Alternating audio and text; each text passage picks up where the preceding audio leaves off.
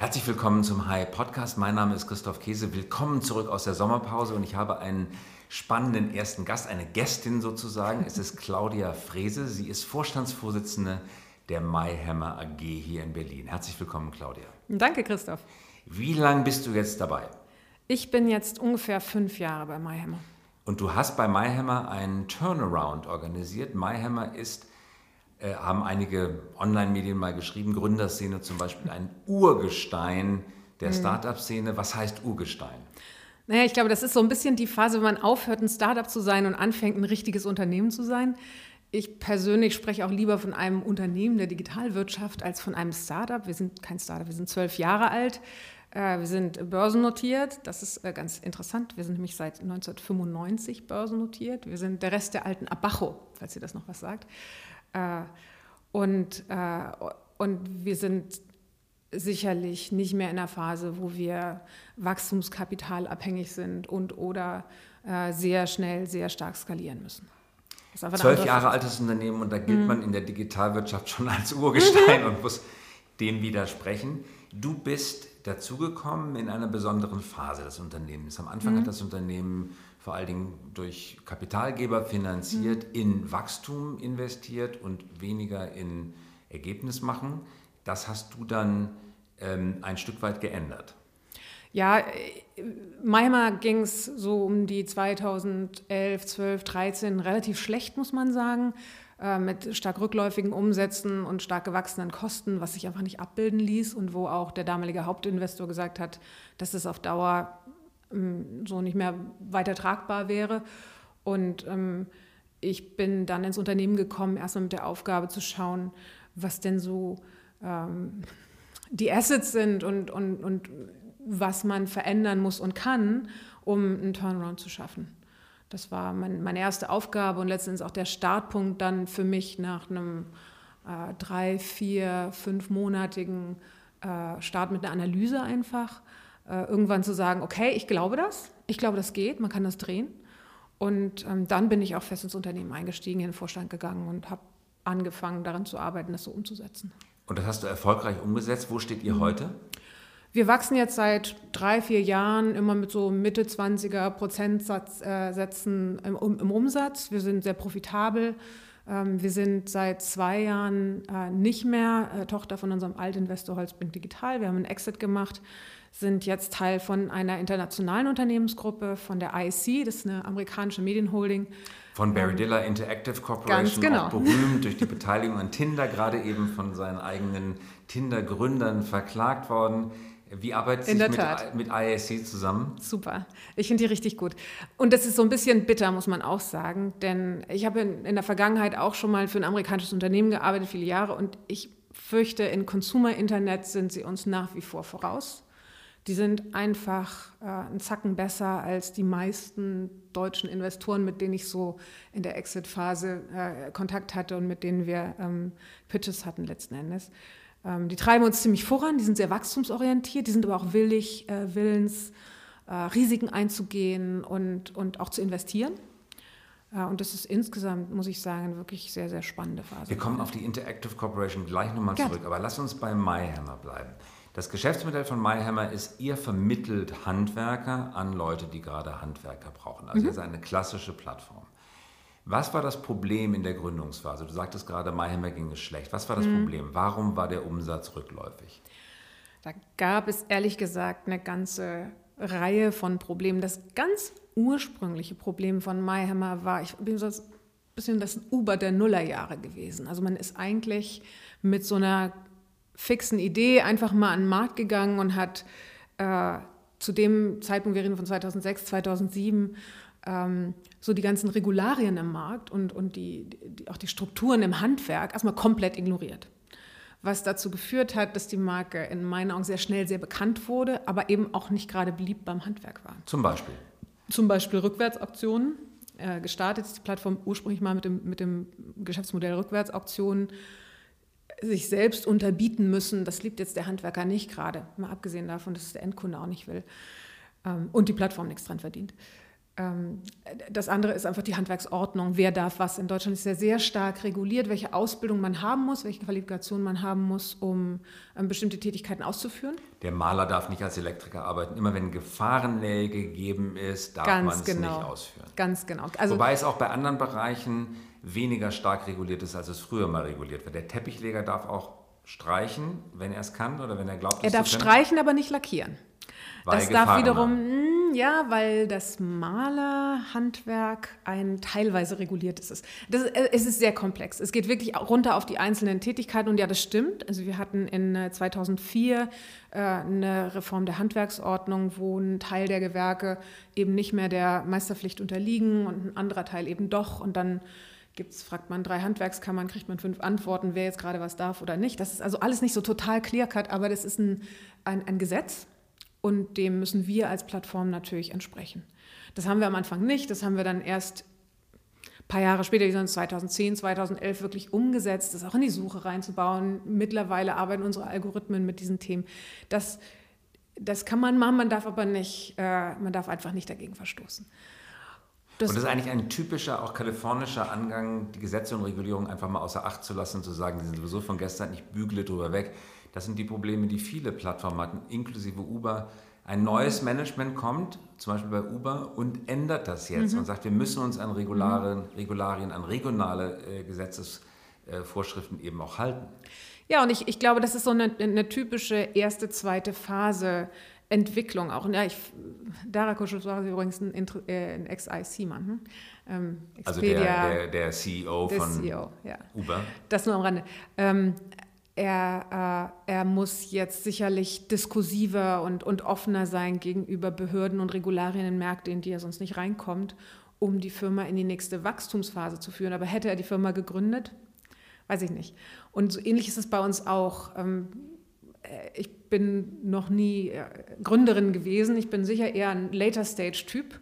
Ähm, ich kann Assets sehen und äh, organisieren und weiter aufbauen. Ich glaube, für diese zweite Phase bin ich gut geeignet. Zumindest hat es so den Anschein gehabt in den letzten Jahren. Ähm, aber ich habe die Firma nicht gegründet. Und ich glaube, es ist ganz wichtig, auch den Respekt für die unterschiedlichen Unternehmensphasen zu haben. Ne, ich finde gerade dieses disruptive Junge in der Startup-Szene ist toll.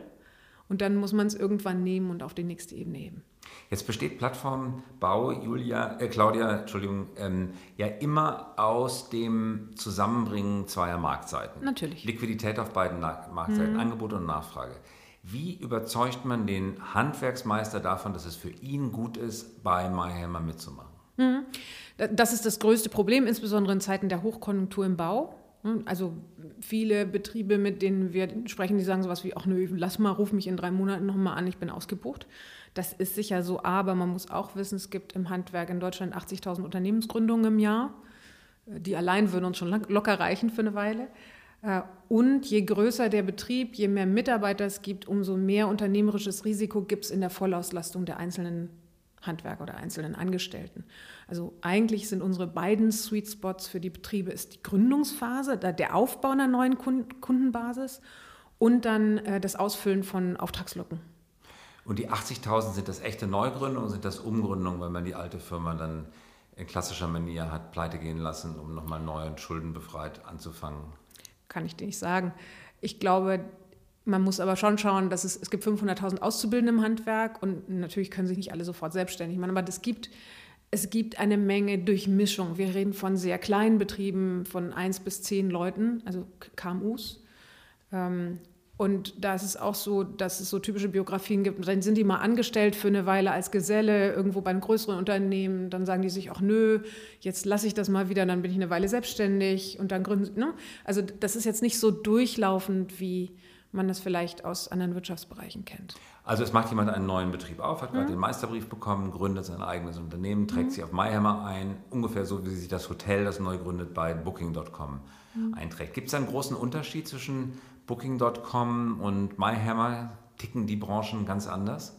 Ja, das würde ich schon sagen. Ich glaube, Reise ist ja so einer der ersten großen Wirtschaftsbereiche gewesen, der digitalisiert worden ist. Und ich würde mal, ohne das wirklich zu wissen, vermuten, dass über die Hälfte der Reisebuchungen, wenn nicht sogar drei Viertel der Reisebuchungen mittlerweile online stattfinden. Das ist im Handwerk ganz anders. Handwerk ist recht spät in der Digitalisierung. Ähm, wir denken, dass ungefähr ein Zehntel der Nachfrage mittlerweile online passiert. Ähm, also 90 Prozent ist offline, immer noch. Und, äh, und wir sind sozusagen in Deutschland einer der Vorreiter davon, diesen, diesen also zum einen diesen neuen Online-Markt natürlich ähm, zu nehmen, aber dann eben auch da, daran zu arbeiten, die Leute zu überzeugen, eben nicht mehr offline ihre Mutter oder ihre Freundin zu fragen, wenn sie einen Handwerker brauchen, sondern äh, gezielt online Angebote zu vergleichen. Nun ist ein Problem im Handwerk, überhaupt im Baugewerbe, notorisch immer schon qualitäts- und termintreu, besonders termintreuer ja. gewesen. Viele Handwerksbetriebe, das kann ich auch aus bitter eigener Erfahrung bestätigen, mhm. arbeiten so, dass sie eigentlich jeden Auftrag annehmen, der mhm. angeboten wird. Äh, und dann besteht die Aufgabe darin, diese Aufträge so zu jonglieren, äh, dass man das irgendwie hinkriegt. Und es kriegt immer der die Baukolonne am Morgen, der als allererster und als allerlautester den Eigner des Unternehmens anruft, anschreit und ihn sozusagen mhm. zwingt, seine Truppe jetzt vorbeizuschicken. Für alle anderen, die nicht aus der Baubranche äh, kommen, ist es ein unsägliches Erlebnis, mit Bauunternehmen zusammenzuarbeiten. Wie bekommt ihr das als Plattform in den Griff, weil ja jede Form von Schlechtleistung, Minderleistung mhm. irgendwie auch auf euer Image abfärbt? Klar, es ist so. Was ich sagen kann, ist, wir haben, wir messen ja auch, wie wahrscheinlich die meisten anderen Plattformen, auch regelmäßig Kundenzufriedenheit, NPS auf beiden Seiten des Marktplatzes. Wir haben eine sehr, sehr hohe Kundenzufriedenheit und wir haben eine extrem hohe Wiederkehrrate. Also so schlecht kann die Handwerksleistung an der Stelle nicht sein. Ich glaube, ein Grund davon ist, selbst wenn man einen Markt über die gelben Seiten oder über irgendwie Empfehlungserfragen versucht, jemanden zu finden, dann bekommt man telefonisch jetzt im Moment eine Antwort, die heißt sowas, ich rufe mich in zehn Wochen nochmal an, ne? weil die Pipelines so voll sind. Auf MyHammer findet man in der Regel noch jemanden. Mhm. Ähm, und das kommt dann sozusagen zur anderen Seite der Medaille, nämlich ich glaube, so eine Plattform bietet eben auch den Betrieben, die darauf wirklich ernsthaft arbeiten, die Möglichkeit, ihre eben nicht immer den, denjenigen immer alles annehmen zu müssen und, und, und denjenigen zu vertrösten, der am wenigsten schreit, sondern klarer planen zu können. Ähm, weil Aufträge relativ schnell akquiriert werden können, binnen Stunden, wenn man aktiv ist und man eben genau sagen kann, okay, also heute ist das, morgen ist das, den mache ich übermorgen und dann, ne, also einfach mehr äh, Planung und Transparenz auch mehr Liquidität in die eigene Auftragsakquise reinzubringen. Ob das am Ende dazu führt, dass die Leute schneller kommen, weiß ich nicht. Ich kann nur aus meiner eigenen Erfahrung sagen, bis jetzt sind alle Handwerker, mit denen ich über Mayhammer zu tun hatte, A, genau an dem Tag erschienen, an dem sie erschienen, erscheinen sollten. Mhm. Auch wiederkehrend teilweise. Und B, total freundlich gewesen. Wie verdient ihr Geld? Wie viel Provisionen nehmt ihr? Äh, gar keine. Wir verdienen unser Geld nicht mit Provisionen. Wir verdienen unser Geld mit Mitgliedsgebühren, äh, festen monatlichen Mitgliedsgebühren, die jeder Handwerker zahlen muss und ab einem bestimmten Aktivitätsniveau äh, mit der Vermittlung von qualifizierten Kontakten. Also wir verkaufen keine Leads, wir nehmen auch nicht ganz hinten eine Provision, sondern irgendwo in der Mitte, also wenn eine beidseitige Kommunikation zustande kommt zwischen Auftraggeber und Kunden. Vor einigen Wochen ist Gillian Tanz hier im äh, Podcast aufgetreten, die mhm. äh, Chefin von Booking.com, und sie sagte, das Versprechen, das sie bei den Hotels macht, ist ganz einfach. Mach mit, es kostet dich gar nichts, du hast eigentlich nur mhm. Gewinn mhm. dadurch, dass du mitmachst. Und dadurch sagt sie, sind die Akquisitionsgespräche eigentlich No-Brainer-Gespräche. Mhm. Mitmachen kostet nichts, keine Werbung, das macht es einfach. Und so schafft sie es, in kurzer Zeit große Sign-up-Kampagnen zu starten. Euer Verkaufsgespräch bei den bei den Handwerksbetrieben ist ja dann ganz anders. Ich will ja. Geld von euch haben, du musst mitmachen. Äh, das stelle ich mir wesentlich schwieriger und auch zeitaufwendiger vor. Ja, sicher. Auf der anderen Seite wollen wir nicht einfach irgendwelche Handwerker im Verzeichnis haben und dann mal darauf warten, dass ein Endkunde die anschreibt, sondern wir wollen ja vom Handwerker, dass auf die Kunden zugeht. Das heißt, wir wollen auch wirklich nur Leute auf der Plattform haben, die Aktivität zeigen und, und, und die Plattform auch wirklich nutzen. Ähm, also irgendwelche Karteileichen gibt es bei uns eigentlich ganz wenig. Wenn die kommen und merken, ach nö, das ist nichts für mich, dann sind die eigentlich relativ schnell wieder weg. Und die, die bleiben, zeigen dann auch über die Zeit immer wieder Aktivität. Nur dann ist es für beide Seiten eine sinnvolle Plattform. Was zahlt ein typischer Handwerksbetrieb? Nur 60 Euro im Monat. Ähm, in den 60 Euro sind ähm, sechs qualifizierte Kontakte enthalten, also 10 Euro pro Kontakt, kann man jetzt sagen. Ähm, und wenn er mehr als das generieren möchte, und wir sagen mal so, naja, also ein normaler Endkunde ähm, vergleicht eigentlich zwischen zwei, maximal drei Handwerkern. Das heißt, die Chance, wenn ich einen qualifizierten Kontakt generiere, dass ich einen Auftrag kriege, ist irgendwas zwischen 30 und 50 Prozent. Kann man also bummelig sagen, naja, sechs qualifizierte Kontakte sind sowas wie zwei bis drei Aufträge. Und das rechnet sich schon. Aber wenn es eben, wenn es eben mehr Aktivität ist, dann sagen wir, okay, wir möchten gerne pro vermittelten Kontakt äh, noch eine Gebühr haben.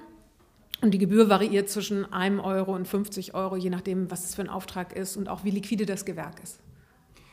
Nun ist ein großer Trend in der Plattformisierung der Welt, schwieriges Wort, die, ähm, der Trend der sogenannten B2B-Plattformen, dass mhm. immer mehr ähm, auch traditionelle Wertschöpfungsketten auf Plattformen mhm. gestellt werden, großer Trend in der Industrie. Und wir werden immer wieder gefragt, was ist das Geheimnis beim Plattformbau? Wie bekomme mhm. ich die Liquidität auf beiden Marktseiten mhm. hin? Frage an dich, was ist das Geheimnis beim Plattformbau? Liquidität ist tatsächlich das A und O. Das sind auch für uns äh, die wichtigsten KPIs. Wir gucken sehr genau nicht, wie viele Aufträge generieren wir. Ich meine, ich könnte morgen früh viel mehr Geld in Marketing investieren und unser Auftragsvolumen deutlich steigern. Das mache ich aber nicht, weil wir dann viele Endkunden haben, die keinen Handwerker finden. Das heißt, Handwerker, in unserem Fall Handwerker und Aufträge müssen ungefähr gleich stark wachsen. Und das messen wir durch die Kommunikation in der Mitte. Ähm, in unserer Plattform ist es so, wie in vielen anderen Plattformen auch, ähm, dass die Kommunikation zwischen beiden Parteien auf der Plattform passiert. Das heißt, wir sehen ziemlich genau, wer mit wie vielen Leuten redet und, und ob irgendwo Kommunikation stattfindet. Und nur dann, wenn wir sagen, bestimmte Thresholds ähm, an, an äh, Vermittlung haben wir sozusagen stabil, werden wir mehr Marketing investieren, um wieder stärker zu wachsen. Oder den Vertrieb hochfahren auf der anderen Seite, um mehr Handwerker auf die Plattform zu holen. Das ist so ein konstantes Balancieren zwischen Akquisemaßnahmen auf den beiden Seiten. Und idealerweise kommt man irgendwann in so einen Zustand, wo man, hm, sagen wir mal, auf der einen Seite ein skalierbares äh, Marketing entwickelt hat und auf der anderen Seite ein ein Predictive äh, Vertrieb, wo man sozusagen schon relativ genau sagen kann, wenn ich so viel investiere, passiert das und das. Da sind wir ehrlicherweise noch nicht, aber wir sind auf dem Weg dahin. Und, und dann ist es nur noch eine Frage dessen, wie viel Geld man in die Hand nimmt. Ich habe immer wieder das Argument, Unternehmen, die eine B2B-Plattform zum Beispiel bauen wollen, sagen, ich habe viele Technologieanbieter, die mir Angebote dafür machen, dass sie mir die Plattform bauen. Mhm. Das äh, Haken hinter, da habe ich jetzt ein gutes Unternehmen ausgewählt, das baut mir die Plattform. Mein Gegenargument lautet immer, Technologie ist nur ein kleiner Teil, der größte Teil ist Marktpsychologie, wie du es gerade beschrieben hast, die Leute drauf zu bringen. Wenn ich dich frage, wie viel mhm. Prozent an eurem Erfolg ist Technologie und wie viel ist Marktpsychologie? Oh, das fragst du eigentlich genau die falsche. Ich würde immer für die Technologie optieren. Ja. ja, aber die Psychologie ist in der Technologie drin. Also äh, in meinem Herzen der Herzen bin ich ja ein Product Person und ähm, ich glaube, dass für eine Plattform Kontrolle über das Produkt ist, äh, also ist überhaupt nicht wegzudiskutieren. Ich würde nie Technologie, also natürlich können wir auch Technologie aussourcen, irgendwas bauen lassen, aber die, die Kerntechnologie an sich ist muss man selber kontrollieren, weil man sonst nicht schnell genug und nicht, äh, nicht agil genug äh, Sachen durchtesten kann. Ähm,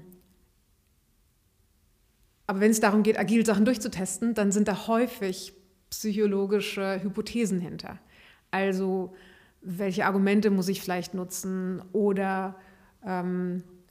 Also zu welchem Zeitpunkt zeige ich eigentlich wie viel vom Produkt, wann kommt die Paywall, wie laut oder leise ist eigentlich so eine Paywall. Das ist ja eigentlich Psychologie. Also Produkt hat ganz viel mit Psychologie zu tun, drückt sich aber dann in Technologie aus und mhm. ich, ich, glaube, man braucht die Kontrolle darüber. Wie viele Leute seid ihr und wie viele davon sind Programmierer? Wir sind ungefähr 100 Leute und äh, davon sind 25 Programmierer. Also ein Viertel, die Zahl höre ich immer wieder, mhm. ein Viertel des der, der, der, Mitarbeiter des Unternehmens sind Programmierer, mit mhm. weniger kann man es nicht machen. Gebt ihr überhaupt Aufträge an Drittentwickler hinaus? Ja. Machen wir. Also wir erstens, wir nutzen alles, was wir off the shelf machen können, also Standardsoftware. Ne?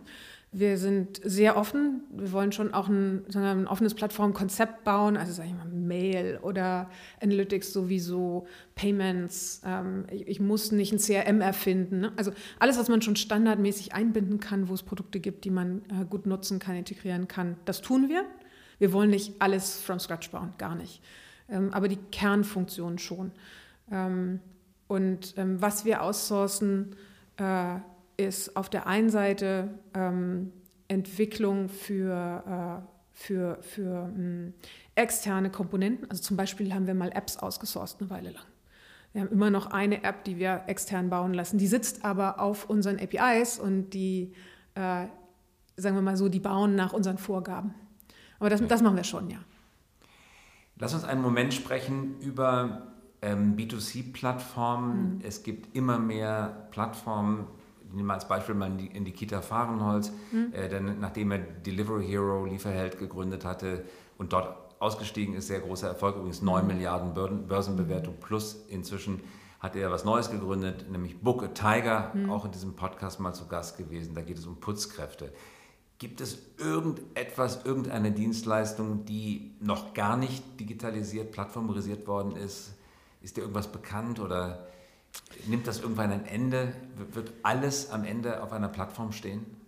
Ich glaube, je komplexer die Dienstleistung, umso flacher die Plattform. Das sehen wir auch in, in, in unseren Gewerken. Da eine wahnsinnig große Bandbreite. Eine Putzen ist jetzt nur relativ trivial. Da musst du eigentlich nur wissen, okay, wie viel Zimmer und welcher Wochentag und von mir aus noch, okay, small, medium, large, ne? willst du nur Oberflächen oder willst du noch Teppich reinigen, was auch immer. Ne, das lässt sich relativ schnell zusammenfassen und dann noch bepreisen. Ähm, es gibt aber natürlich auch, äh, also ich sag mal, größere Bauprojekte oder auch Reparaturprojekte, alles, wo ich erst die Wand aufmachen kann. Ne? Also wo, wo, ich nicht weiß, was es kostet. Ne? Autoreparaturen, ganz gutes Beispiel. Ich, mir ist nicht bewusst, dass schon jemand wirklich erfolgreich ist im Thema große Unfallschäden oder so. Warum? Weil ich nicht weiß, was das kostet, bevor ich das Ding nicht aufgeschraubt habe. Ähm, und auch die großen Werkstattportale haben meines Wissens nach alle ziemliche Schwierigkeiten. Ähm, das sind Märkte, die auch sehr stark eingebunden sind in traditionelle Wertschöpfungsketten. Ne? Ähm, ja, ich, ich glaube, je komplexer, umso schwieriger. Und das ist, muss man auch sagen, also der, der, komplexe Teil der Dienstleistung ist ja wahrscheinlich der größere Teil des Marktes. Mhm. Und das führt natürlich sofort zu der Frage, wie ist der Plattformzuschnitt? Putzen, Bucke Tiger, ein Produkt putzen. Ihr macht ganz viel, haben wir gerade darüber mhm. gesprochen, unterschiedliche äh, Gewerke. Warum mhm. habt ihr das nicht oder wäre wär das sinnvoll oder gerade auch nicht sinnvoll, dass man nur Malerarbeiten macht, nur äh, Schreinerarbeiten, nur Schlosserarbeiten? Also ich glaube, es gibt Inseln, die man rauslösen kann und auch ähm, isoliert betreiben kann, aber es ist auch so, dass viele Gewerke so verschwestert sind. Ne? Also Unternehmen machen eben nicht nur Malerarbeiten, die machen in der Regel alles, was an der Wand ist, also auch Tapezieren und so. Und häufig machen sie auch noch gleich Boden mit. Ähm, so dass wir eigentlich Quatsch, da irgendwas rauszuisolieren, weil du ja mit den gleichen Leuten redest. Aber so könntest Lässt du das zuschneiden. Du könntest ja sagen, Wand jo. und Boden ist jetzt, jo. dann hieß es nicht myhammer.de, ja sondern mywandundboden.de. Genau, da gibt es ja auch im Markt einiges an Startups, die genau das machen. Oder Umzug ist auch so ein Thema. Ne? Umzug gibt es ja mehrere Startups, die den Markt beackern und wir machen das als Teil von unserem Portfolio. Ähm, haben wir schon mal darüber nachgedacht, einen rauszuisolieren? Nee, haben wir eigentlich nicht. Wir waren eigentlich immer ein Generalist und ich glaube auch, nach wie vor sehr stark an die Kraft der Marke. Ähm, ganz nüchtern betrachtet würde ich sagen, die Customer Acquisition Cost, die du aufwenden musst, um in einem Vertical mit einer unbekannten Marke nur aus Google-Traffic zu leben, ist so hoch. Äh, da, dann nehme ich lieber Querschnittsnutzung aus meinem existierenden Traffic über, über Marke, den ich quasi for free einfach dazu kriege. Jetzt benutze ich dein Know-how mal mhm. für eine andere Branche. Nehmen wir als Beispiel mal Apotheke. Mhm. Was ist aus deiner Sicht erfolgreicher? Apotheke.de ist einfach nicht die konkrete Apotheke.de, sondern einfach mhm. äh, als, als, Beispiel Apotheke.de mhm. oder Husten.de, ähm, Schnupfen.de, äh, äh, Fußpilz.de, meningitis.de? Was ist erfolgreicher?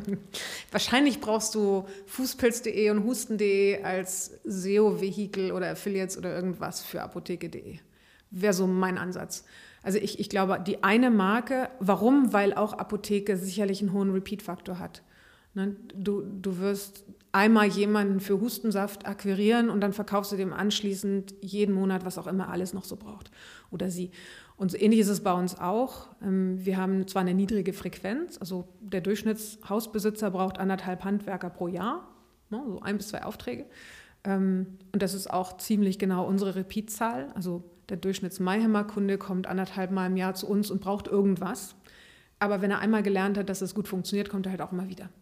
Und das teilweise über Jahre. Und warum soll ich aufhören, ihm, keine Ahnung, einen Fensterputzer zu vermitteln, weil er vorher schon mal mit uns umgezogen ist oder einen Maler gebraucht, irgendwas. Ne? Also ich, ich glaube, die, die Benefits davon, eine starke Marke aufzubauen und eine Bindung daran zu machen, überwiegen die Targetierung.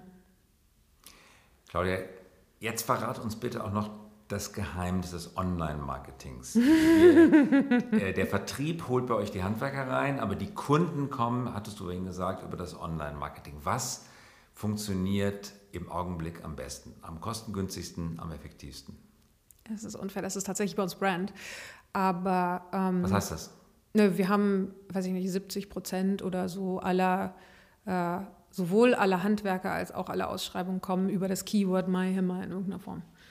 Ähm, und wir machen. Also es lohnt sich in die Marke zu investieren, weil ja, das geben die Leute ein. Ja, klar. Die sagen nicht Rohrbruch oder Wasserhand tropft, sagen die auch, aber zu einem viel geringeren Prozentsatz. Wesentlich, wesentlich geringer. Kannst du verhindern, dass jemand anders auf das Keyword MyHammer bietet? Na klar. Wie? Also kann ich das verhindern? Nee, kann ich nicht. Also machen ja auch ganz viele Leute. Ähm, was wir machen, ist, ähm, wir, wir gehen ziemlich weit mit. Aber es ist natürlich auch immer so ein Spiel mit Google. Wie viel bin ich bereit, auf meine eigene Marke zu bezahlen? Weil es ja eigentlich absurd ist. Eigentlich hat Google mal begonnen als organische Suche und eigentlich sollte MyHammer, wenn jemand MyHammer eingibt, ganz oben stehen, tut es aber nicht, weil oben drüber steht dreimal Werbung und wenn du da mitspielen möchtest, musst du deine eigene und am Ende gibt jemand, der MyHammer eingegeben hat, musst du auch noch irgendwie, wie viel ist es, ein Euro für den Klick oder wie viel? Ja, nee, nee, so viel ist es nicht. 50 also für, Cent? für einen Brand-Klick äh, zahlen wir im Moment so 12 Cent. 12 Cent. Also das Musst ist jetzt 12 auch Cent kein... an Google dafür bezahlen, dass jemand bei dir landet, der ja. ursprünglich bei dir landen wollte. Ja, das ist so. Und also die 12 Cent äh, babbeln sozusagen zu einem ganz schön hohen Betrag im, im Jahr hoch. Und der steigt auch immer. Und wir ärgern uns auch immer und sprechen dann mit Google und sagen, was ist denn da los und wieso? Wie viel ist das ungefähr? Im, im Jahr? Ja. Oh, Im Moment so 150.000 Euro. Zahlst du dafür, dass Leute zu dir kommen, die zu dir... Die eh zu hätten mir kommen die wollten. einfach noch dahinter .de gesetzt, dann wären sie direkt bei dir, dann wären sie gar nicht in der Suche gelandet. Mm, nee, dann hätten sie auch Werbung bekommen. Ah. Also das ist auch nur eine Varianz von Keyword. Ja, ja, also das ist extrem ärgerlich. Ähm, aber ich glaube, auf der anderen Seite, wenn ich drüber nachdenken muss, was kostet es mich, diese Leute dann zu verlieren an jemand anders? Man hat einfach keine Wahl. Das ist ein bisschen wie Impressum. Also es ist ähm, ja? ein bisschen ein Erpressungsgeschäftsmodell. Ja, total. Ja, das ist ein Erpressungsgeschäftsmodell. Ja. Gut, zum Abschluss noch. Hm. Wir wollten noch einmal ganz kurz über die Interactive Corporation reden. Ja. Mit einem großen amerikanischen ähm, Investor zusammenzuarbeiten. Barry Diller übrigens auch als Figur sehr interessant, weil er ein Mann des Fernsehens ist. Mhm. Der Produzent von Indiana Jones. Produzent mhm. von Indiana Jones, der übrigens auch Christiane zu Salm ihr Fernsehunternehmen mit yep. dem Nine, Nine Life hieß es, abgekauft hat. Mhm. Äh, und der dann aber ganz, ganz stark ins Internet gegangen yep. ist. Interactive Corporation, auch deswegen interessant, weil der Börsenkurs bis auf ein kleiner Abbruch mal vor einiger Zeit ein ziemlich gerader Strich nach oben yep. äh, ist. Da sind richtig Werte geschaffen worden. Ja.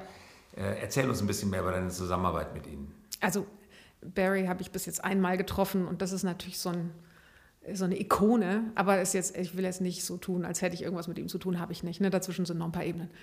Ähm, aber äh, also Interactive Corp als, als Investor hat einen sehr starken äh, Unternehmenswertfokus. Ne, das ist im Grunde, denke ich immer, so eine Holding mit lauter Investmentbankern. Und alles, was die interessiert, ist ihr eigener Börsenkurs und der Börsenkurs der Spinouts, die sie machen. Was sie machen, ist, sie nehmen sich bestimmte Verticals, ähm, verschiedene im Laufe der äh, Unternehmensgeschichte. Da gab es zum Beispiel Reise mit Expedia, da gab es den ganzen Dating-Bereich, den Match.com, Match.com, Tinder und so weiter. Äh, und jetzt eben so diesen Bereich Home Services, der sehr stark im Fokus äh, steht ähm, der auch jetzt seit letztem Jahr schon ähm, als börsennotiertes Unternehmen rausgesponnen ist, mit ähm, ursprünglich einem Unternehmen, das hieß Home Advisor, ist dann gemerged mit einem anderen Unternehmen, das heißt Angie's List und ist jetzt auch schon, lass mich nicht lügen, 9 Milliarden wert oder so. Ähm, also ein relativ großes Unternehmen mit zwei Marken, Angie's List und, und HomeAdvisor. Wir sind ähm, HomeAdvisor International und warum geht jetzt so ein Konzern wie, äh, wie IC los und kauft in ganz Europa solche Leute wie MyHammer auf? Naja, um die internationale Börsenstory für genau Angie Home Services, so heißt das Unternehmen jetzt, äh, zu, zu erzählen. Und das klingt natürlich erstmal etwas kalt und gefühlslos und Wall Street orientiert. Du sagst aber, mit den Leuten ist gut zu arbeiten. Ja weil sie halt berechenbar sind in der Eindimensionalität ihrer und, Beobachtungsgegenstände. Und das, und das ist auch nur, das ist auch nur der eine Aspekt. Der andere Aspekt ist, äh, dass sie überhaupt nicht kalt sind und auch, die sind natürlich profitorientiert und natürlich können die rechnen, wahnsinnig gut sogar. Aber die machen das auf eine ganz menschliche und ganz persönliche Art und Weise. Und es ist sehr, sehr sympathisch. Dahinter steckt ziemlich tiefes Know-how, sehr viel Erfahrung mit unheimlich vielen Marken ähm, was sie sehr geschickt im Unternehmen aggregieren und weiterverteilen. Äh, und das ist für mich ein sehr, sehr angenehmer äh, Partner einfach in der Zusammenarbeit. Und du hast Anteile? Ja. Okay, und irgendwann geht ihr auch nochmal ganz groß. äh, ihr bleibt in der eigenständigen Aktiengesellschaft dabei. Äh, ja, Oder wir sind geht ja, ihr nochmal irgendwo mit ein? Nee, wir sind, ja, wir sind als börsennotiertes Unternehmen Tochter eines börsennotierten Unternehmens, was mehrheitlich einem börsennotierten Unternehmen gehört, was in Compliance ein ziemlicher Albtraum ist. Aber ansonsten ähm, haben wir uns da sehr dran gewöhnt. Nein, also wir werden nicht irgendwo aufgehen. Es kann sein, ich meine, so eine kleine, relativ kleine Firma wie die Mayhemmer selbstständig börsennotiert zu lassen, ist natürlich, natürlich werden wir das regelmäßig gefragt, aber es gibt Stand heute keinerlei äh, Pläne an der Unternehmensstruktur was zu ändern. Und es ist ehrlich gesagt auch nicht unser größter Fokus. Unser größter Fokus ist zu wachsen und diesen Markt zu nehmen, der sich gerade erst immer noch entwickelt und wo es ganz viel Opportunity gibt nach wie vor. Wachstum heißt, wie, wie viel Prozent willst du in den nächsten fünf Jahren wachsen? In den nächsten fünf, wir rechnen das gerade, es ist ein bisschen unfair, jetzt eine Zahl zu nennen. Also verdoppeln wollen wir es jetzt mindestens, aber eher ein bisschen mehr, würde ich jetzt mal sagen. Ohne das irgendwo committen zu wollen, aber so, ne? Also wir haben uns in den letzten fünf Jahren verdoppelt, warum sollen wir es nicht nochmal tun? Klar. Das war ein wunderbares Schlusswort. Das war Claudia Frese, die Vorstandsvorsitzende der MyHammer AG. Ganz herzlichen Dank fürs Kommen, Claudia. Gerne, viel Spaß. Das war der High Podcast und wir hören uns wieder in der kommenden Woche.